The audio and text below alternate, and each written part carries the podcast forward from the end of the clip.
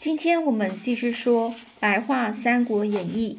那上次呢，我们有提到呢，这是刘备呢，呃，那一章节，这一章节叫刘备三顾茅庐。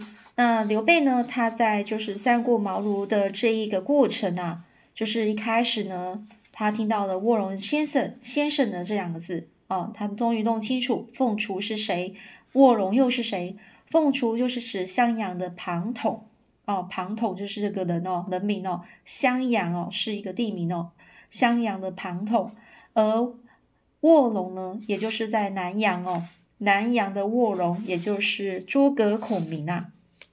那这过程中呢，是由徐庶呃推荐这个诸葛亮去找这个诸葛孔明啊，去做这样的求贤的一个动作。到了隆中这个地方呢，这个刘备呢，只能打听到诸葛亮。哦，是住住在这个卧龙岗哦，这个茅庐里面呐。那这个茅庐，也就是到了一个就是像草屋的地方哦。那这个过程呢，也是不是很顺遂哦？因为呢，他就一直找不到诸葛孔明嘛。那在路中呢，就是他在回回去的路上呢，是遇到的就是诸葛亮的好朋友崔州平。那其实崔州平呢，就是刘备跟崔州平呢，就是。呃，就是问啊，问这个诸葛孔明啊，在哪里呀？怎么找到他之类的。然后呢，如果说有荣幸的话，这个也希望崔州平能够一起呢，就是去做啊，为朝廷效劳之类的。那崔州平笑着就对刘备说啦：“将军想平定天下的纷乱啊，确实是出自人心呐。但是自古以来啊，天下是四海升平，还是兵荒马乱哦？”本来就是很无常啊，也就是呢，他这个崔州平呢认为啊，这个世上啊，天下就是这样子啊，呃，一下是很和平，又一下就是战乱啊，这是呃无常的意思，就是讲说啊，是一直都在变动的。所以呢，就像例如说西汉这个刚开始的这个开国祖开开祖的这个皇帝哦，汉高祖，这汉高祖。刘邦啊，起义哦，也就是对抗推翻的这个残暴的秦始皇哦，就是从这个纷乱到安定呢。那汉朝经过两百年的太平，到了哀帝的时候，发生王莽篡后哦。这王莽篡后的意思就是说，这王莽啊，他就把这个西汉这个国号，这个汉朝的国号给改掉，他改成什么啊？新朝哦，王莽。哦，就是新的朝代哦，然后呢，这所以也就是王莽啊，这中断的这个汉西汉呢，到东汉之间呢有十五年到呃，然后更始帝刘玄的两年，也就是大概有十七年的这中间呢，有这十七年是很很乱的，直到了东汉呃光武帝中兴哦，也就是东汉汉祖汉景帝之后的后裔哦。光武帝就是刘秀，他恢复了汉室的汉室统一中原哦，又把它统一起来了，就是东汉，也就是他是打着那个呃国号，呃打着他的呃打着就是恢复汉朝的统治，呃呃建立了一个新的王朝，也是东汉哦。那不一样的是西汉，上次有说过了哦，西汉它的首都就在长安。而东汉的首都就在东边洛阳哦，所以一个西一个东哦，它的地理位置呢，长安是在西，所以叫西汉；洛阳在东，所以就称为东汉。那所以呢，又从纷乱到安定，现在呢，也就是呃东汉呢，光武帝中兴之后，那又现在又已经是又是纷乱哦，已经又从纷乱到安定，到现在又是两百年了。然后呢，现在又干戈四起，又开始打仗啊，战乱啊，这是从安定到纷乱的时期啊。所以啊，想要在短期内让天下太平啊，恐怕不是件容易的事啊。另外，将军想得到孔明的辅佐，而扭转乾坤哦，而就是去把这个局势给改变呐，恐怕恐怕是另外一件不容易的事啊，可能要白费心力了。那这个张飞呢？刘备呢？虽然是这样子听听啊，是也很有礼貌的，就是呃，谢谢承蒙先生的指教啊，啊，然后呢，就还是呢，就是呃，有点失望的要回去。那张飞呢，就说：“哎呀，就在那边说念念啊，在那边言语，在那边啰嗦埋怨说：‘哎呀，那么冷啊，练兵都省了，难道真的有必要要大老远跑去见一个毫无用处的人吗？’那刘备就很生气啊，他说：‘孔明怎么是一个毫无用处的人呢？哦，这样子，他就是要找到这个贤能的人啊，怎么他是说是一个毫无用处的人呢？所以呢，张飞啊，就看到这个刘备呢。”呃，是这样子不高兴哦。然后这刘备呢，也是就说，那如果你怕冷的话，你就先回去吧。那刘备就要张飞呢，如果说要一起去的话，那你就不要再多话了哦。接着呢，就刘备、关羽和张飞三个人就继续冒着雪前进。呃，又到了一次哦，又再去登门拜访啊。快到茅庐的时候，突然呐，听到了路旁酒店有人在高歌。这刘备呢，就勒勒马倾听呐，勒马就是悬崖勒马，那个勒勒马哦，就是把那个马那个绳啊勒住马，就要他停下来。他这勒勒马倾听哦，去倾听，倾就是很注真心哦，去倾听哦。其中一人呢是长叹字，长叹哦，就是在那边叹气啊。哦，自周武王和汉高祖之后，没有人能够承继他们的英雄事业。这个歌才停哦，又有一个人继续拍桌子高歌哦。朝政为奸臣贼子所掌握哦，奸臣贼子啊，就是那些这些贪官污吏什么的奸臣贼子，就讲那些人啊。然后爱爱权爱势的人啊。哦，被那些人给掌掌握，掌握整个朝廷呢，盗贼群雄四起啊！唉，闷食喝喝酒，独善其身就是福，何须求千古不朽名呢？哦，独善其身什么意思呢？就是指说修养自己啊，自己自我修养，保持个人的节操。那只要顾着自己，而不要管别人的处世哲学啦，也就是你就管好自己就好了啦，你也不需要去求什么千千古不朽名哦，也就求千古不朽，就是永远这样子，你的名声就这样流传下去，不会抹被抹灭哦。也就是说，你就做好你自己就好了，你不要再求什么名声了啦。哦，让让你自己个人啊有名到大家都认识你，然后永永垂万世啊。这唱完呢，这两个人拍手大笑。然后刘备呢，是因为他们所歌唱的内容而猜测哦，难道卧龙先生在里面吗？于是下马入酒店询问哦。请问二位谁是卧龙先生呢？其中一位留有长胡须者就反问刘备说：“先生又是何人呢？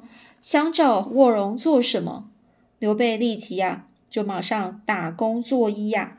打躬作揖就是两手抱拳哦，弯腰行礼哦，形容人的态度是非常的谦恭啊，谦虚然后恭敬哦，庄重有礼的意思啊。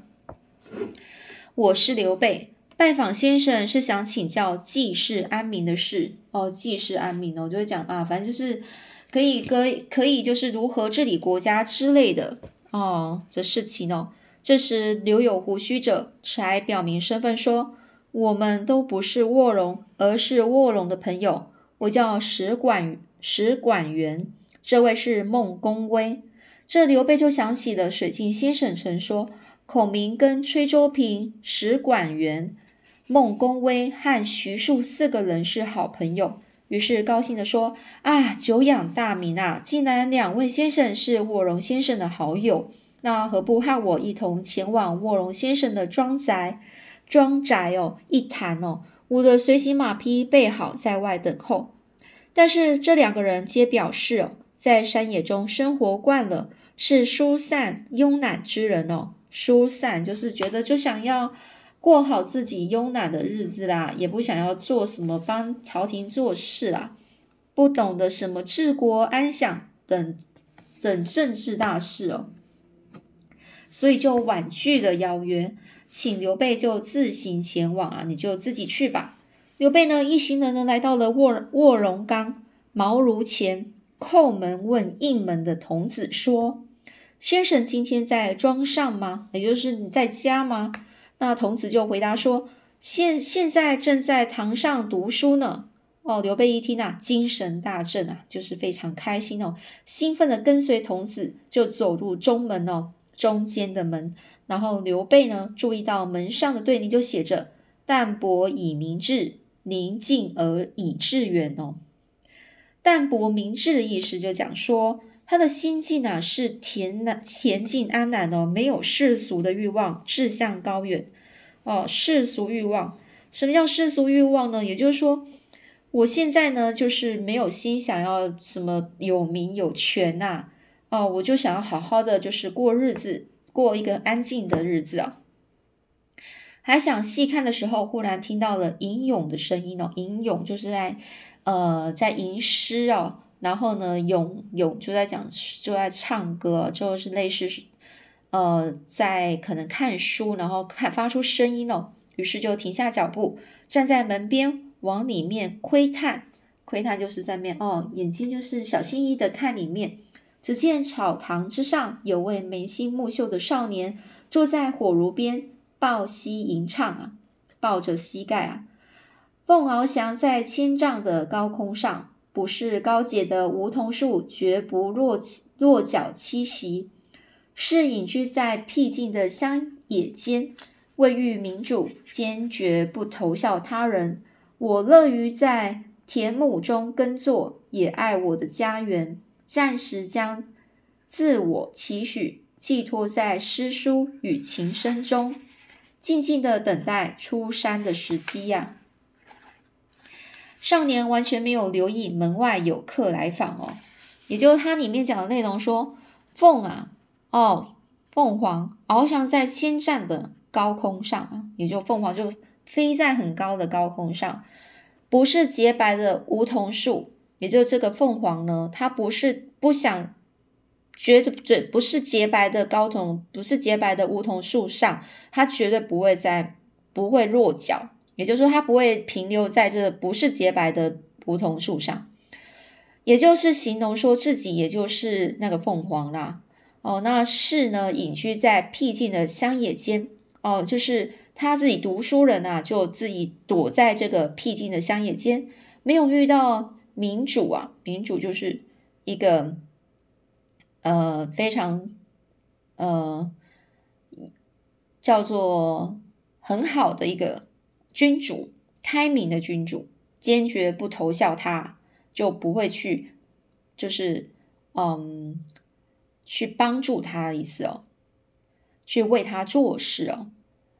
而他呢，自己就说：“我就在自己就喜欢在这个田亩中啊耕作，然后也爱我的家啊。暂时呢，将自我期许的这件事情啊，就寄托在诗书和琴声中吧。哦，然后呢，我就静静的等待出山的时机，就是呃，我能够就是哪一天呢，能够去呃，就是离开这里，然后。”去呃为我的主呃民主开明的君主做嗯做那个协助去帮他做事啊，所以出山的意思就是说哦出出来出去哦离开那个家园，然后去帮朝廷做事。这刘备呢一直就等到就是吟欧吟哦的声音停止，就是在边吟唱啊，就是在边。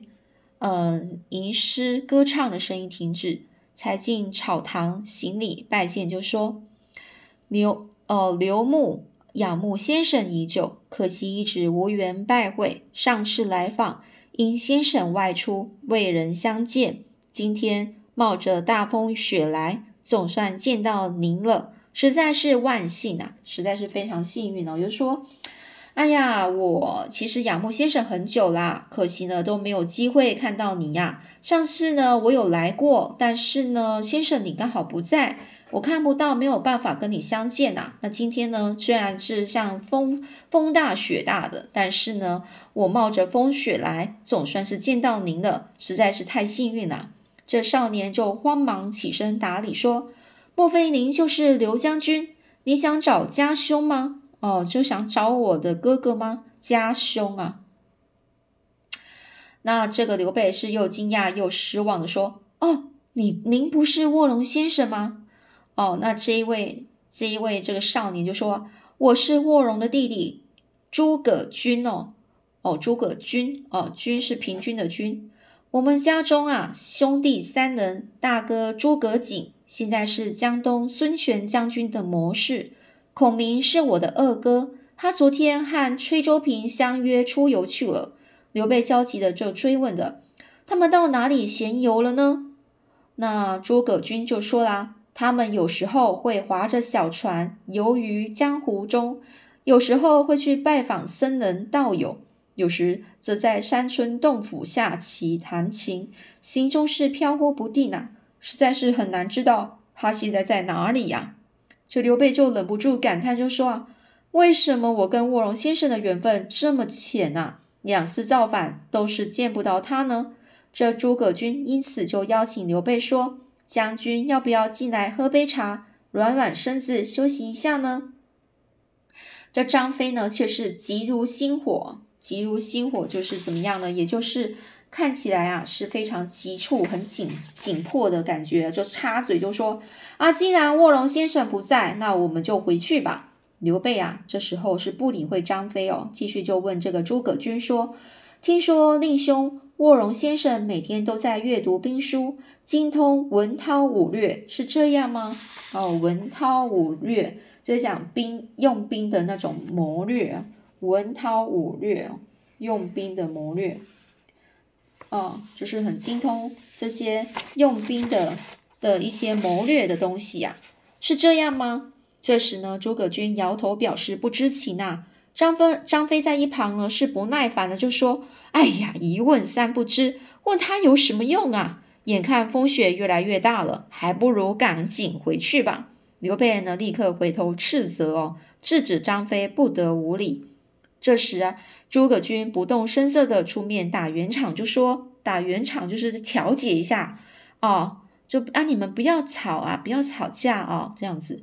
家兄不在啊，不敢久留将军，等家兄回来再请他回拜将军吧。”刘备呢就说啊：“哎呀，不敢劳烦，不敢这个烦劳这个卧龙先生大驾，过几天我会再登门拜访。”就这样说完，又向诸葛均借了纸笔，留一书给卧龙先生，就留一个信啊，以表达自己殷勤之意。然后就拜辞出门哦，也就是回去了。那后面故事又是怎么样呢？我们下次再继续说喽。